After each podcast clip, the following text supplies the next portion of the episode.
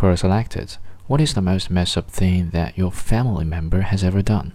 from Nello Mingo.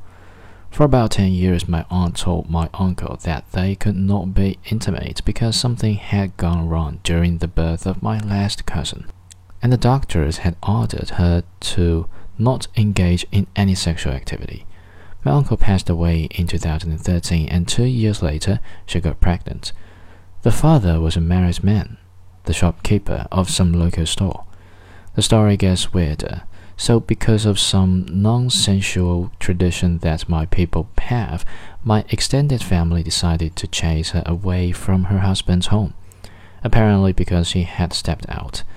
Even though it was after her husband's death, she had officially cut herself off from the family, and she had to go back to live in her own parents' home.